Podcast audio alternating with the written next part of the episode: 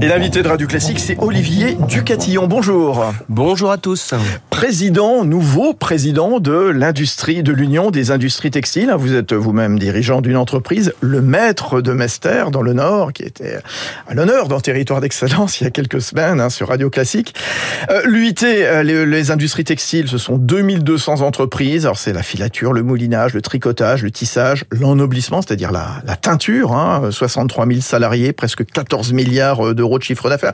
Et c'est vrai que le textile, on le voit dans la mode, on le voit dans le luxe, on le voit dans la maison, mais aussi bah, dans des domaines qu'on ne connaît pas, qu'on n'imagine pas forcément. La construction, le bâtiment, l'automobile. Alors, le textile, Olivier Ducatillon, bah oui, c'est un gros consommateur de gaz, d'électricité, euh, d'eau également. Quel impact de la hausse des prix de l'énergie, de la baisse des ressources en eau? Alors, euh, avant toute chose, je voulais préciser que le textile, depuis le Covid, euh, bénéficiait d'une d'une reprise générale qui avait déjà été anticipée avant le Covid, et donc en création d'emplois, ce qui n'était pas arrivé depuis très longtemps, et avec une activité qui était euh, vraiment en train de, de décoller, et, et on était dans une phase plutôt positive. Les carnets de commandes dans ce début d'année étaient toujours euh, toujours plutôt positifs. Et puis le, le coup de massue de, de l'impact énergétique. Ça a commencé avec le gaz euh, et maintenant on est avec l'électricité et demain peut-être ce sera l'eau. Euh, l'impact est énorme sur un prix de revient d'une entreprise. Vous savez que dans le textile on a 80% de nos entreprises qui sont des PME. Mmh. Le, la part de, de l'énergie dans le prix de revient des entreprises est passée pour certaines entreprises de 15 à 40% vous imaginez qu'il est difficile de répercuter ces impacts-là sur Énorme. les prix de vente. Ah oui, alors ça, ça, nous fait des factures de combien, par exemple? Donnez-nous un exemple. Alors, on peut avoir quelques exemples précis. Ce qui est, ce qui est clair, c'est qu'on retrouve malheureusement souvent, et on a des cas précis qui sont remontés au pouvoir public régulièrement de notre part, euh, reste depuis le, depuis le mois de, de mars maintenant, euh, où pour certaines entreprises, ça, ça va au-delà de leurs résultats nets de ah. l'année. Euh, pour des PME qui font 10 millions de, de d'euros de chiffre d'affaires, ça peut représenter 500 000 euros de surcoût. Donc vous imaginez que c'est énorme. Pour des boîtes encore plus grosses, pour des ETI, euh, on a des exemples. Les factures d'électricité projetées sur 2023 passeraient de 1,5 à 11 millions d'euros. Fois 10. Voilà. Oh, Donc vous imaginez ouais. l'impact. Alors qu'est-ce qu'on fait dans, dans ce contexte-là, Olivier Ducatillon? Comment est-ce qu'on répercute? Qu'est-ce qu'on fait à court terme? Quels efforts de sobriété Est-ce qu'on produit différemment? C'est quoi l'idée? Alors, il est bien clair que il faut changer euh, les modèles, il faut changer les habitudes. Et il y a deux choses, il y a deux niveaux, parce qu'il y a un court terme qui est l'urgence. Et là, faut pas se leurrer, on va pas réinventer euh, un système dans les mois qui arrivent, puisque là, il y a vraiment urgence et on a saisi les pouvoirs publics. Mmh. On attend la confirmation d'un rendez-vous avec euh, Roland Lescure pour le, le ministre de l'Industrie sur ce sujet, à qui on a qu'on a fortement sensibilisé sur ça.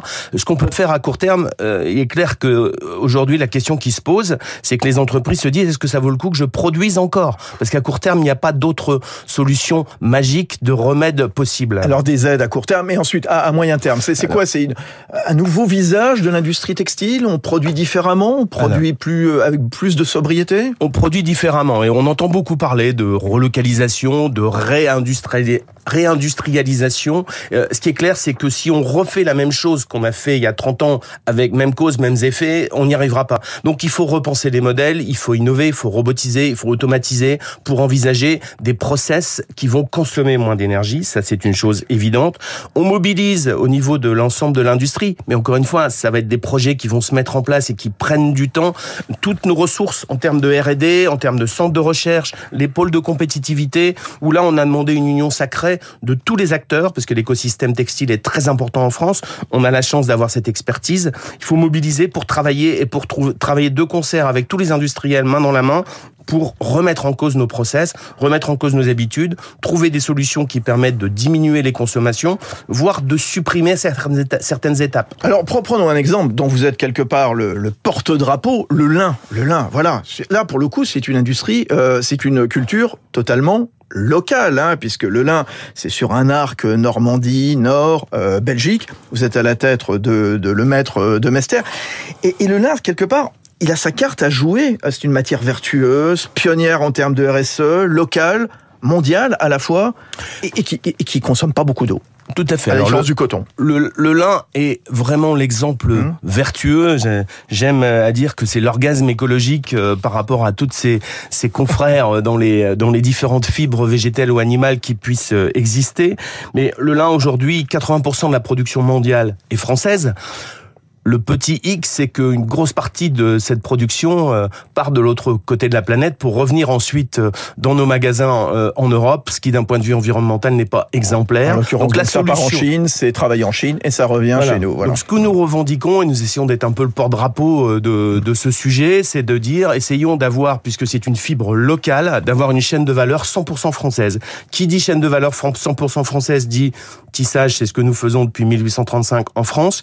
Notre groupe euh, NATOP, coopérative agricole euh, normande, a ouvert en février dernier une filature. Ça faisait plus de 20 ans qu'il n'y avait pas eu de filature de lin en France pour que tous les éléments de la chaîne de valeur soient regroupés en France. L'avantage est quoi? Il est logique, c'est que tout est local, la chaîne de valeur est française, donc vous n'avez pas des marchandises qui vont faire trois fois le tour de la Terre et un impact environnemental exceptionnel. Et, on le voit, et moi c'est vrai, je le raconte en territoire d'excellence régulièrement. On voit donc voilà une filière euh, textile qui s'est innovée. Justement, on voit certaines régions comme le Forez qui ont fait le pari que les industries du textile, c'est un rouage de notre économie, cap sur le, le digital, la tech, le tissu intelligent, le tissu médical.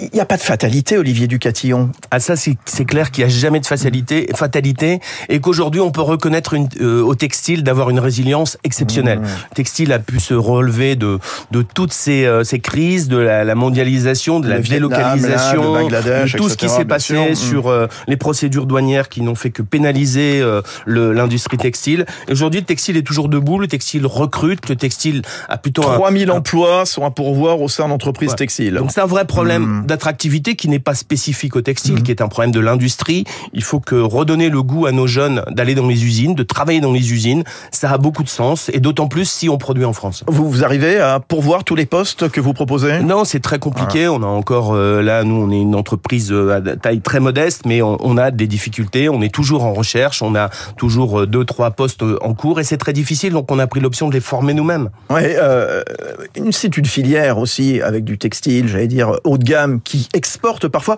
Le fait qu'il y ait une parité euro-dollar, on a vu l'euro qui chutait hier, est-ce que c'est un plus pour vous les industriels Alors ça va dépendre pour qui, mais on va dire double impact. Euh, L'impact il est que ceux qui importent euh, à tour de bras ben, vont peut-être être obligés de repenser un peu parce que là il y aura un impact direct sur leur prix de revient.